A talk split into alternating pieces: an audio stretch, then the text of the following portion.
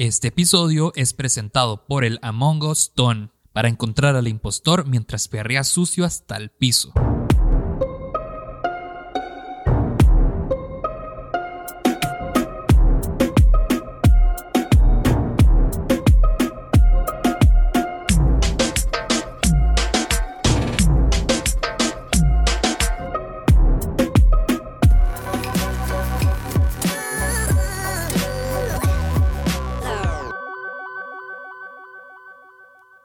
Gente está acostumbrada a escuchar masticando. Gente masticando.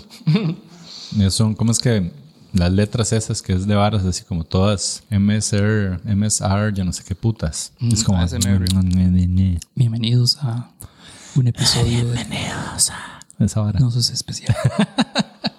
Mae, bienvenido. Mae, qué raro estar en un podcast de invitado. ¿No habías estado antes? Hace rato que no. Entonces se siente un poco raro, pero chiva, mae. Muchas gracias por invitarme. Oh, mae, también estás devolviéndote la invitada que Claro, me diste en el claro. episodio. Que estuvo muy chiva, por cierto, y creo que por lo menos a la gente que, que puedo medir, la, mi la comunidad No Ajá, Especial. ajá. ¿Qué les que- pareció? Que sí les gustó bastante, mae. Y llegó, mae, lo más sorprendente de todo. Sorprendente porque me sorprendió algo tan chiva. Y es que entró un pichazo de gente al Discord. Qué bien, mae. que vienen de la comunidad de. Mae, llegamos de balas que Vigalde. Un pichazo, mae. Incluso hay gente que está ahí todavía no siga, no sos especial.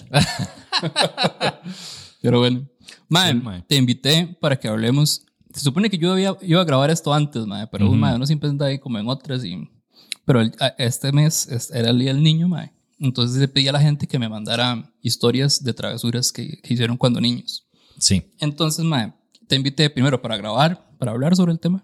Me dijiste que eras un, un niño bien portado. Sí, he estado toda la semana recordando travesuras, mae. Recordando qué putas hice, sí, como. Mae, pero sí era bien buenote yo. Sí. Pero igual ahí tengo unas que podemos comentar, mae. Podemos No, yo atacar también, de varios. Ah, Yo también, ma, entonces vi- vinimos dos bien portados Sí, a hablar no. de travesuras, Sí, un poco sí, complicado. Pero por eso me, me hice, un, hice un backup ahí y le, y le dije a la gente que me mandara. Entonces vamos a, escuchar, vamos a escuchar un par y todavía le pedí a la comunidad de Discord que me mandaran ahí un parrafito contando brevemente sus travesuras, ma. Hay Chiva. unas muy graciosas. sí. Entonces, eh, y empezamos, ma. Démosle. Yo soy Uga. Y yo soy Diego Barracuda y esto es No Sos Especial.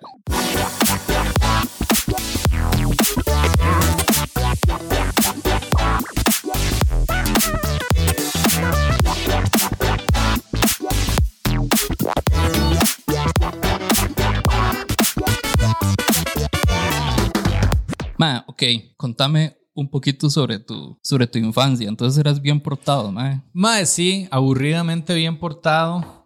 Carajillo, el del medio, mae. Entonces, El del medio. sí, el del medio. Eso es todo un Entonces, tema, de hecho. Es medio. todo un tema. Yo no sí. soy del, del medio, pero, pero de mi hermana uno se da cuenta todo lo que pasa haciendo la, la del medio. Yo tengo dos hermanas. Ajá. Yo soy el mayor. También es todo un tema ser el mayor. De fijo. Uno es como el cualquier conejillo de indias. ahí de cualquier los papás, posición es trae cola, mae. Sí, sí. Sí, entonces eh, yo como el del medio, de sí, las que, la que se llevó como más fajazos fue mi hermana ahí, o, ¿verdad?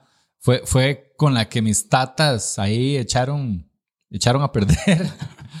yo nací y de, pues me, me duró muy poco mi papel estelar de hijo, ¿verdad? Menor, al año y medio nació mi hermano. O sea, yo nunca supe, o sea, no tengo conciencia de qué fue ser así como ma, la estrella de, de la familia. lo cual, ¿verdad? Lo lleva a uno después a buscar el escenario y toda la mierda. Es como, Mae, papi, sí. mami, véanme. Es cierto. Total, es cierto, mae, mae. O sea, yo estoy seguro. no soy la primera persona que, que, que escucho decir eso, mae. y Tiene mucho sentido. Mae, o sea, eso es verídico. Uno busca la atención que El no escenario. recibió de carajillo. mae. Ujú. Eh, sí, y este, y después mi hermano menor, que era un tortero, ese sí era fantástico. mae. Mae, es que con los hermanos menores pasa eso. Porque tienen más libertades. Ah, sí. Son los maes con los que los tatas ya dijeron, mae, ya aprendí, ya aprendí a, a soltar un toque. Porque con el primer, mae, conmigo era así, o sea, conmigo eran mu- muchísimo más estrictos. Ujú. Con, con mi hermana, mae, lo que pasa es que di, había todavía, ya no tanto, se notó con mi, con, con mi segunda hermana, Ajá. pero digamos, con, con mi hermana del medio todavía estaba, se me arrastraba como todo ese di, machismo, ¿verdad? De, de otras generaciones, ¿verdad? Total. Y a ella le tocó sufrir como esa vara. Sí.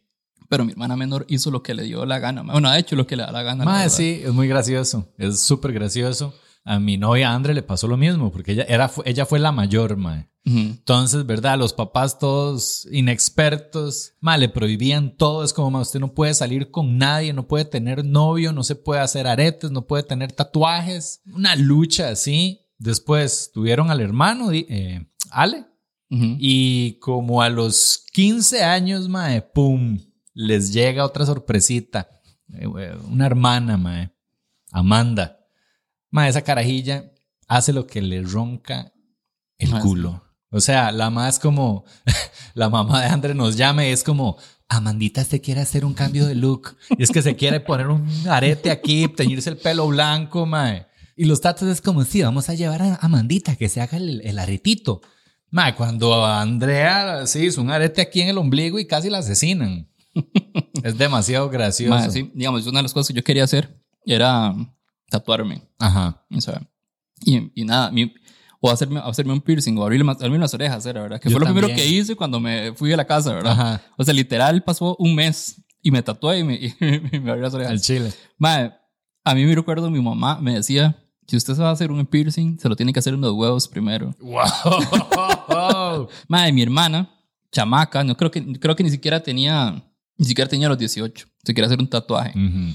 Y entonces comenzó a convencer a mis papás. Y mis papás ahí súper más. O sea, a mí me hubieran dicho que no y me hubieran dicho, me, me dijeron Se lo eso. tiene que tatuar en los huevos. Y a ella le, como que dudaban, ¿verdad? Es como, bueno, pero ¿qué? ¿Cómo se lo va a hacer? Y eso no es peligroso, no sé qué, no duele. Y mi hermana les dice, no, no, ahí el tatuador le da un poquito motica a uno. Y ya uno se hace... Ma, yo digo eso, ma. Yo hubiera dicho eso. Me aniquilan, ma.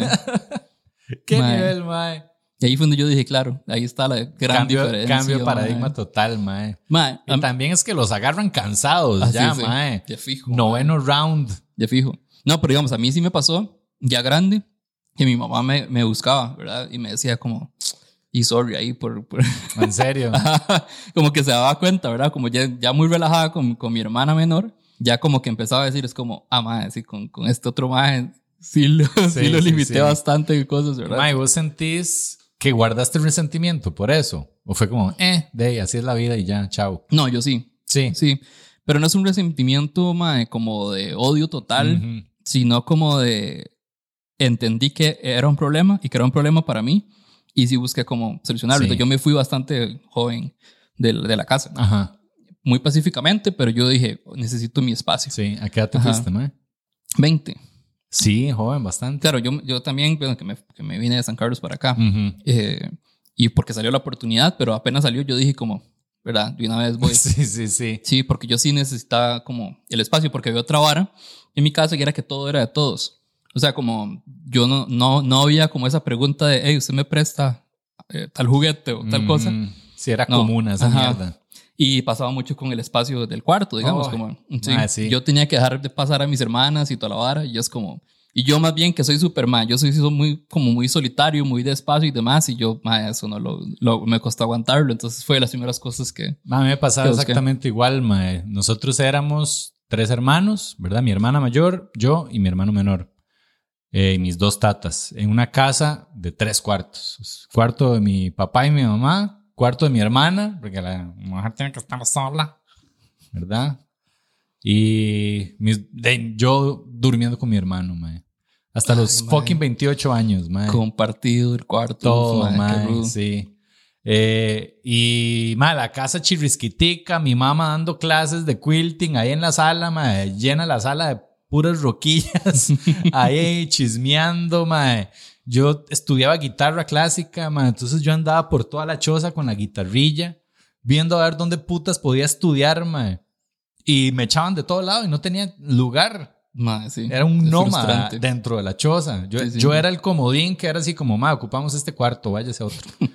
y uno ahí como, bueno, ya me Es que voy. siempre podían mover de un lado. Exactamente, ma. Entonces sí, también, pero yo me fui de hasta los 28, ma. Ujú. Los 28 fue como, pss, jalo.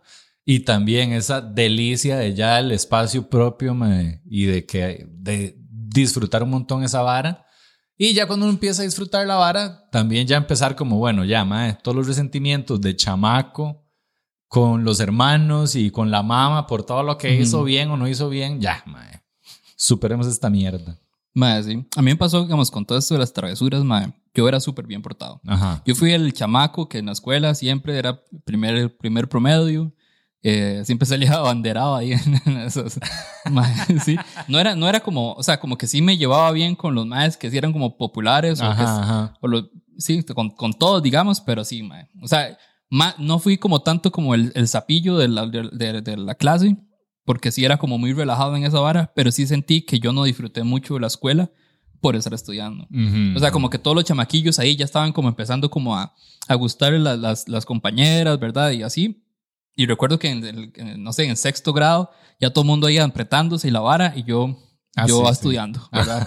Madre, pero yo me, di, yo me di cuenta como eso en el cole cuando entré.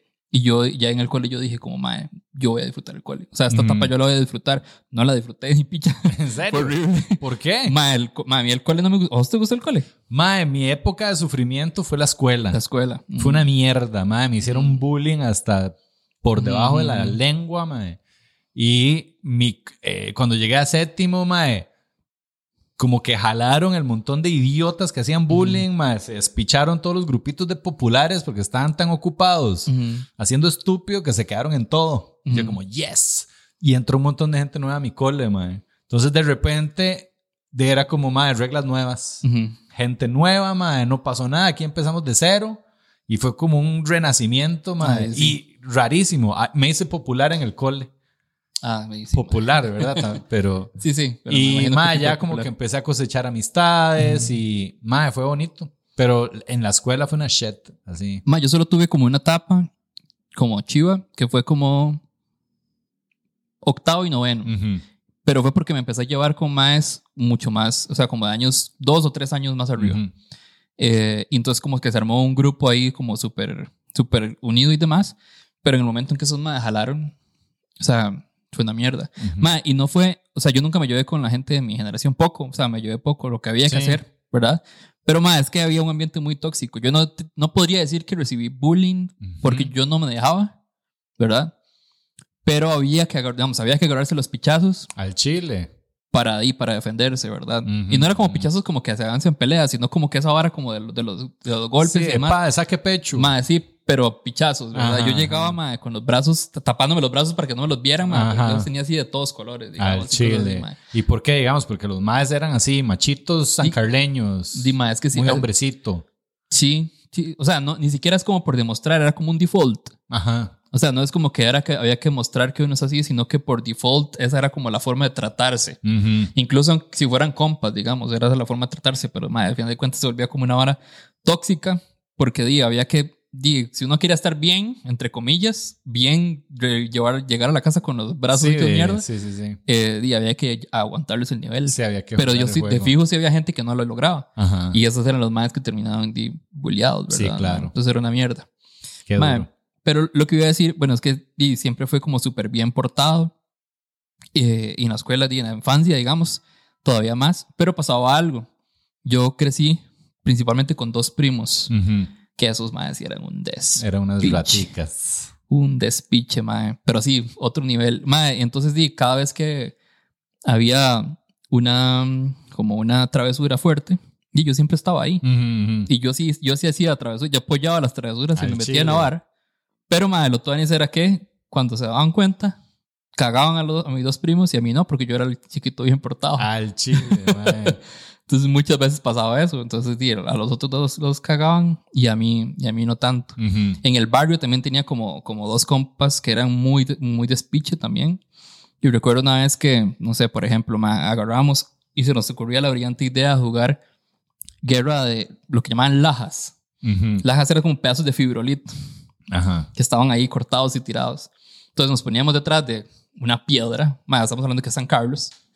Bueno, que yo, yo vivía como en el centro, o sea, como era ciudad, pero sí hay muchos espacios de bosque, Sí. por decirlo así. Entonces nos metíamos en esos bosques y, y jugábamos, no sé, ladrones y policías y ese tipo de cosas, ma. Ujú. Pero un día se nos ocurrió agarrarnos a pichazos con, con esa vara. Madre, terminamos, terminamos con las cejas abiertas, madre, con, así. Y, mae. Entonces de llegar a la casa ahí sangrando. Y yo era el que me, recibía todos los pichazos. Porque Ajá. todos los más, yo, yo tenía esta vara de problema de motora Gruesa, supongo. de las dos, madre. el man no podía ni agarrar el pedazo de. Los madres me agarraron, o sea, me terminaban pichaseando. Sí. Yo me acuerdo que llegué un día así con la ceja completamente abierta. Ajá. Y entre ese grupo de, de, de compas, uno una vez cayó con, el, con la cabeza abierta.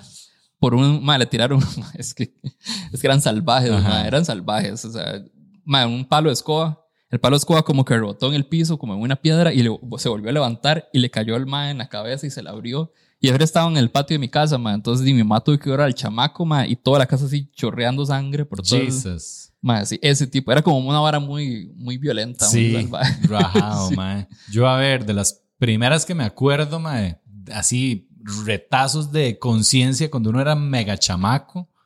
Mae, mi hermanillo que podía tener como dos años, tres años. Y me acuerdo que estábamos correteando por la choza. Estábamos jugando que escondido porque había un punto. Y el punto era por decirte algo, mae, de la esquina, así, de una, ¿verdad? De dos paredes. Y como que estábamos jugando escondido y el man llegó y dijo, punto. Y yo, ma, pero es que usted no tocó el punto, tiene que tocarlo. Y lo agarré de la cabeza y le hago yo, ¡pum! Le pegué así toda la barbilla en la esquina de la pared, así, ma. Se le abrió toda esta vara y se lo tuvieron que llevar al hospital, ma. Uh, ma, es- a mí me pasó otro accidente así. Ma, es que, ma, es que ese barrio era. ma, no, pero eso sí, a mí me pegó demasiado susto lo que hice, ma, porque esa hora que uno no, uno no tiene la intención de hacerlo, Ajá. pero uno hace un movimiento y de pronto es como una, una como consecuencia de cosas que van pasando, ma. Una reacción en cadena. Ma, sí, entonces era como, estaban jugando unos, unos, unos vecinos en, en- como en- entre el patio de mi casa y el patio de la casa de ellos, porque Ujú. vivían a la par. Había una, una, una malla que dividía las dos, las dos casas. Y el mae se subió a la malla y se quedó arriba. Ujú. Y yo, mae, voy a asustar a este mae de que se va a caer.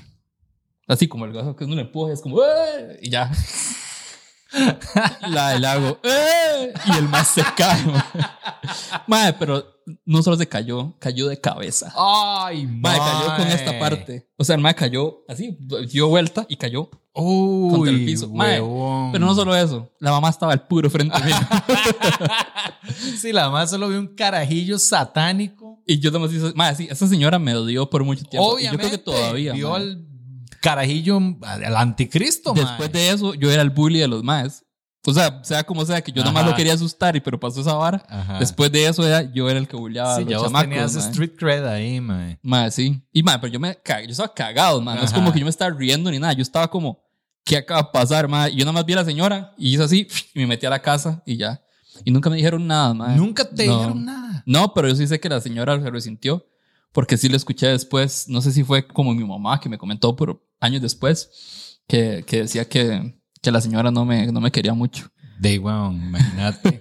Mae, es que hay varas de esas que sí que salen mal. Vos has visto, pues yo no sé, yo es que no veo nada así como demasiado amarillista, pero siempre llegan a uno. Tengo un compa que llega, es como, ma, yo esto, hoy, ¿verdad? Y Bretea conmigo y así trae los peores accidentes, mae. Las peores mierdas que uno se pueda imaginar, no sé, mae, dos carajillos agarrándose a pichazos.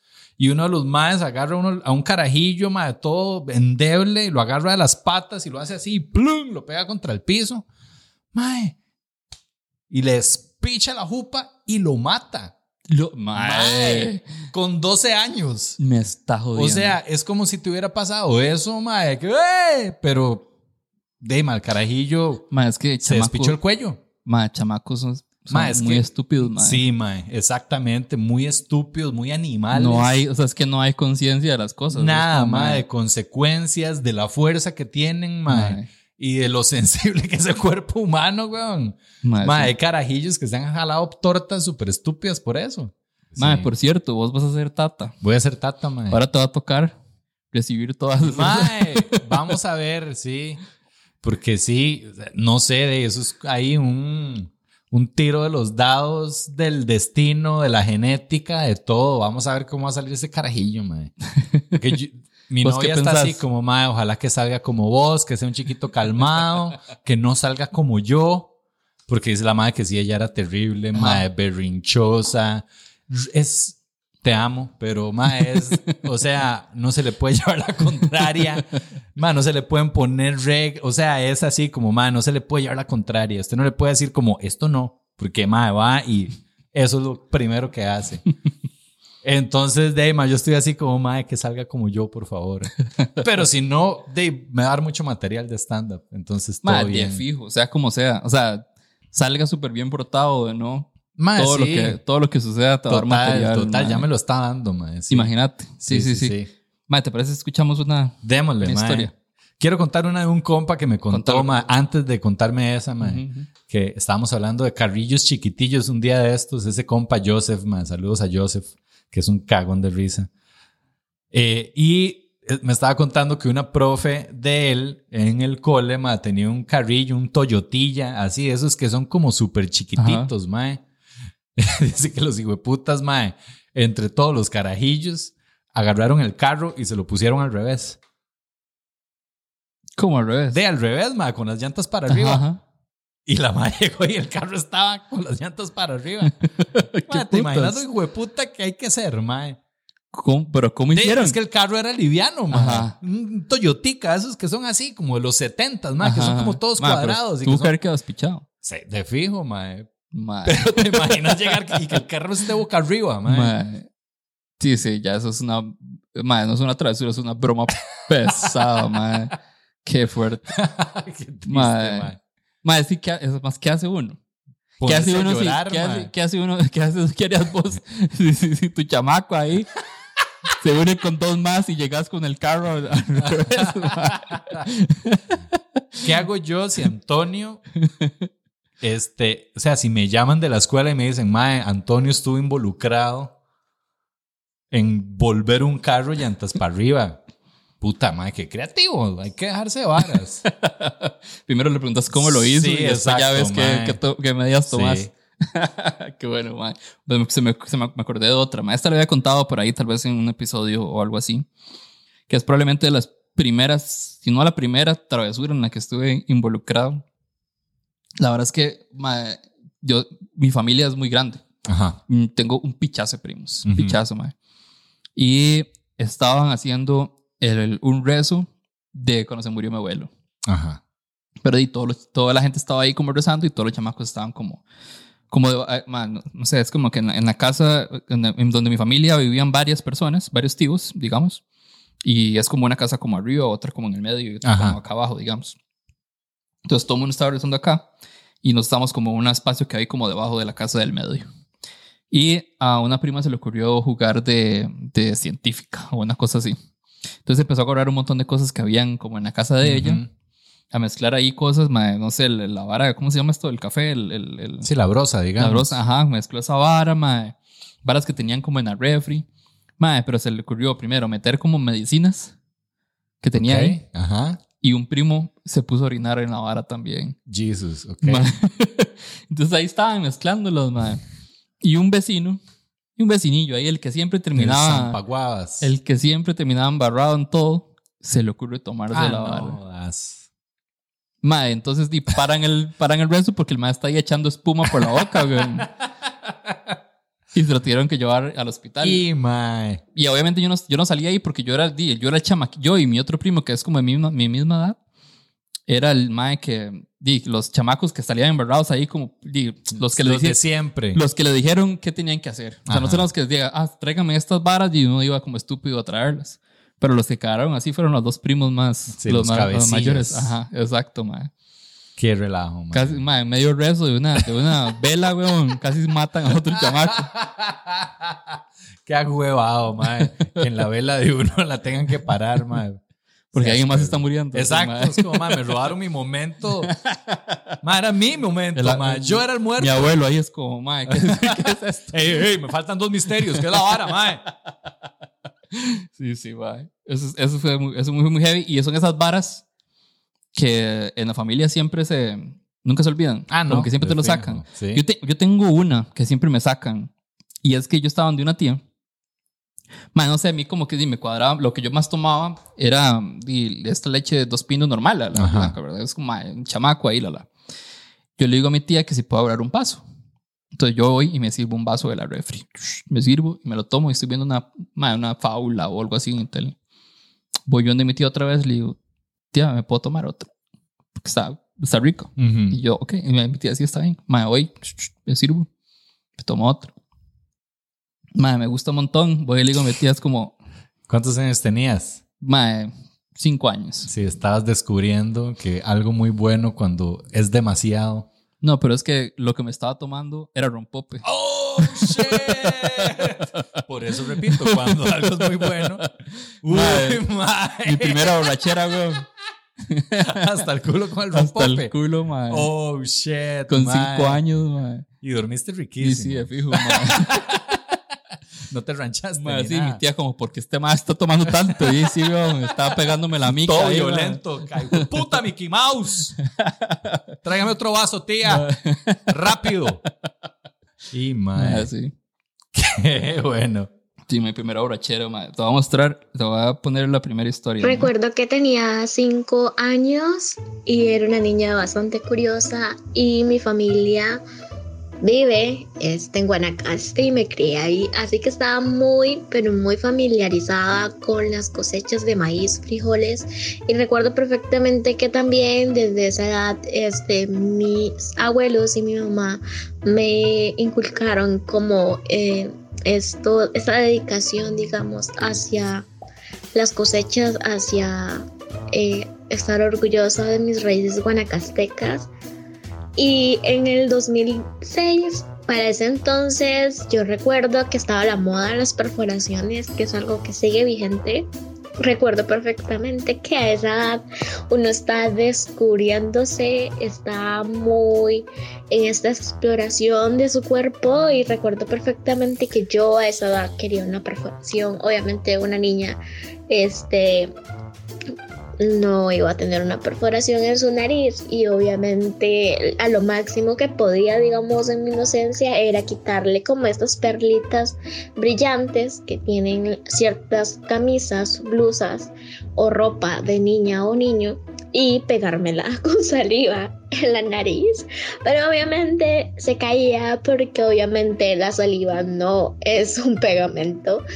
Y recuerdo perfectamente que en mi casa siempre había maíz, siempre habían sacos con maíz, con mazorcas, este, siempre había en, en cuencos para darle a las gallinas. Entonces tenía a la mano granos de maíz. Entonces decidí y tomé la y tomé la iniciativa y la idea brillante de hacerme un arete de maíz.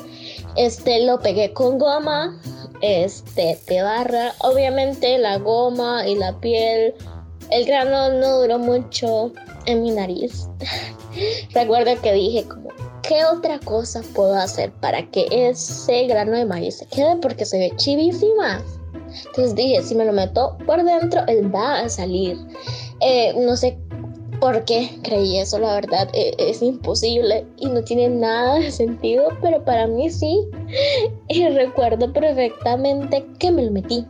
Digamos, mi nariz era muy pequeñita y era muy afiladita, entonces obviamente el grano era bastante grande y lo metí. Pero digamos que yo sufría de alergias, digamos, porque estaba como sentada cerca de un saco de maíz y eso tiene ajuate. ¿Qué es el ajuate? Es esta como este polvito que este deja el maíz con las mazorcas y que pica demasiado. Entonces eso me produjo alergia. Entonces lo que yo hice fue inhalar como para agarrar, agarrar aire y estornudar. Entonces hice lo siguiente. Y lo que hice fue meterme el grano de maíz.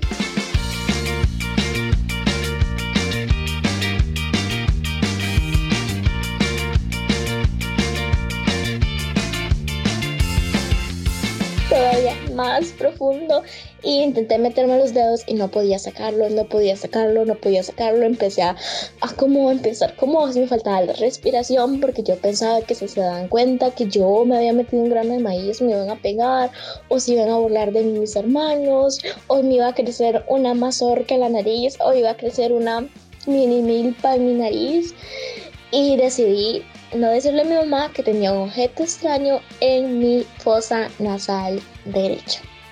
La cuestión es que la humedad y digamos que en las noches no podía dormir y, y se me hinchó la se me hinchó la fosa, o sea, empezó a ponerse rojita y a molestarme.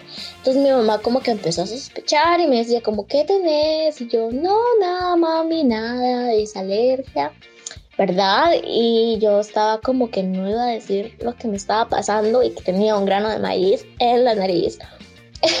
mi mamá me revisó y les juro que me regañó y empecé a llorar porque estaba demasiado con miedo y, y, no sabía si iba a salir y si iba a quedarse para siempre y lloré, lloré, lloré, lloré y mi mamá no la podía sacar con la pinza y de tanto llorar y de tantos mocos eso hizo que el, que el grano de maíz saliera luz de mi naricita entonces llorar es liberador quita un peso y esa presión no resuelve problemas, pero puede ser que saque tu grano de tu nariz. Un grano de maíz.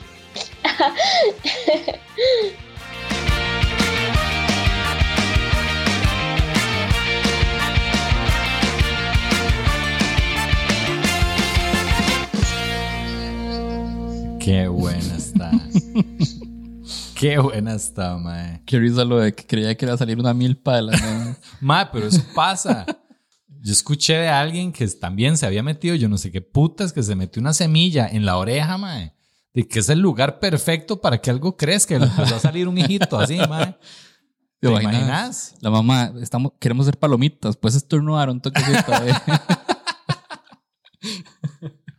Mae, sí. Uy, no. O, o, la gente que se le mete algún bicho y les pone huevos. Ah, mae, pero sí, sí, eso, eso sí. sale así una cucarachita. ¿O, ¿O está pasando algo no, así? No, estás loco. Mae, qué asco, mae. ¿Vos te has metido algo al cuerpo así? Mae, no, creo que no. No sé, estaba, estaba pensando si tal vez hice algo como muy estúpido. Ya me acordé que hice Mm. estúpido, mae. La verdad es que en mi casa había un portón. A ver, era una puerta grande. Yo estaba chamaco. No llegaba a cerrar el picaporte de arriba. El del medio es, es como esos grandes, más que uno agarra así Sí, sí, y lo sí. jala, mae. Y yo dije, voy a brincar para cerrar el picaporte de arriba. Y brinqué. Cuando brinco, brinco hacia adelante.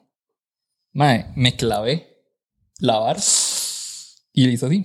Porque cuando bajé, se me clavó Y, arriba. Y cuando bajé, Ajá. Mae, yo creo que todavía tengo la cicatriz, digamos, que se me abrió así, mae, pudo haberme abrido, abierto Sí. todo y, y- sí. Ya, ahí, Mae, tus sí. intestinos ahí en el piso. Mae, yo vi esa vara porque más estaba sangrando, mae, o sea, estaba sangrando un pichazo y yo es como, mae, ya, me abrí, y mae, casi me desmayé, yo nunca me he desmayado, por cierto, pero mae, yo vi esa vara y casi, casi así Te viendo, autoapuñalaste. mae, sí, espantoso, mae, fue horrible, mae, y mae, demasiado estúpido, o sea, eso es El un- portón, guárdeme esto, pa.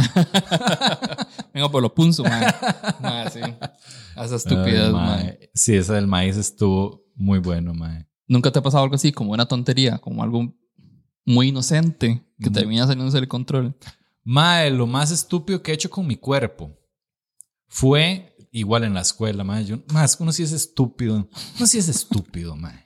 Estaba, yo siempre he sido mega enamoradizo, mae, en la escuela. O sea, me enamoraba de cuanta chiquilla hubiera, mae, así, pero perdidamente, mae, por un trimestre. Eso sí, ya el siguiente trimestre cambiaba de, de enamorada. Pero había una carajilla que se llamaba Marianne, mae, que me fascinaba. Y no sé dónde o cómo llegó a mi conocimiento que había como una técnica de tatuarse que era agarrar un alfiler o algo puntiagudo mae, y empezar a rayarse la piel, Ajá. hacerse una cicatriz. Ajá, ajá. Básicamente, mae, yo era un carajillo de cuarto grado haciéndome escarificación, básicamente. Mae, entonces en este brazo llegué con una, mi mamá cosía, toda la vida cosió, entonces le robé una aguja y me empecé a rayar y a rayar y a rayar y a rayar y me hice una M. Mae, o sea, el grano, mae, esa Mae. mierda me duró como siete meses en sanarme, mae. Y llegué todo orgulloso a enseñárselo a Merian y yo, vea lo que me hice. Y la madre como, ah. Y se fue con un noviecillo a apretar ahí. Ay. Qué triste. Un vecino, mae. No sé, como que estaban haciéndose bromas entre todos, como ahí los, los pranks, ¿verdad? Yo dije, mae, voy a hacerle una a este, a este vecino. Mae, un mae súper mayor que yo. Ajá. Ya, yo podía estar ahí en sexto grado, quinto grado de la escuela. El mae ya tenía que estar como en noveno del cole. se me ocurre la brillante idea, agarrar un huevo, de ir a buscarlo y decirle, madre, venga, vea, no sé qué, vea, vea lo que hay ahí abajo, madre. Y el madre se agacha, agarra el huevo y se lo pego así. Ajá. Y después de que eso, así más esto pasó en cuestión de segundos. Cuando lo pego, veo que está vestido muy elegante, el mae.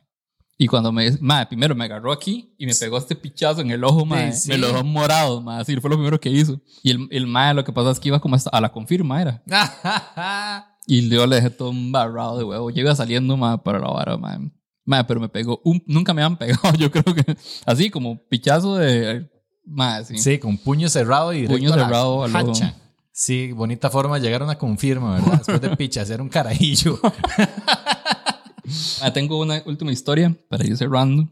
Esto es más, no es tan, tan, tan travesura, pero me pareció muy graciosa y la metí aquí. Y como travesura de niña, yo tenía hermanos imaginarios y novio imaginario, pero eran un montón de carajillos. Entonces, según mi mamá, ¿verdad? Que yo siempre andaba jalando todos imaginarios porque yo decía, es que este es Fulanito, es mi novio, y Fulanito, Sutanito y Menganito, y la otra, y todos esos son mis hermanos imaginarios.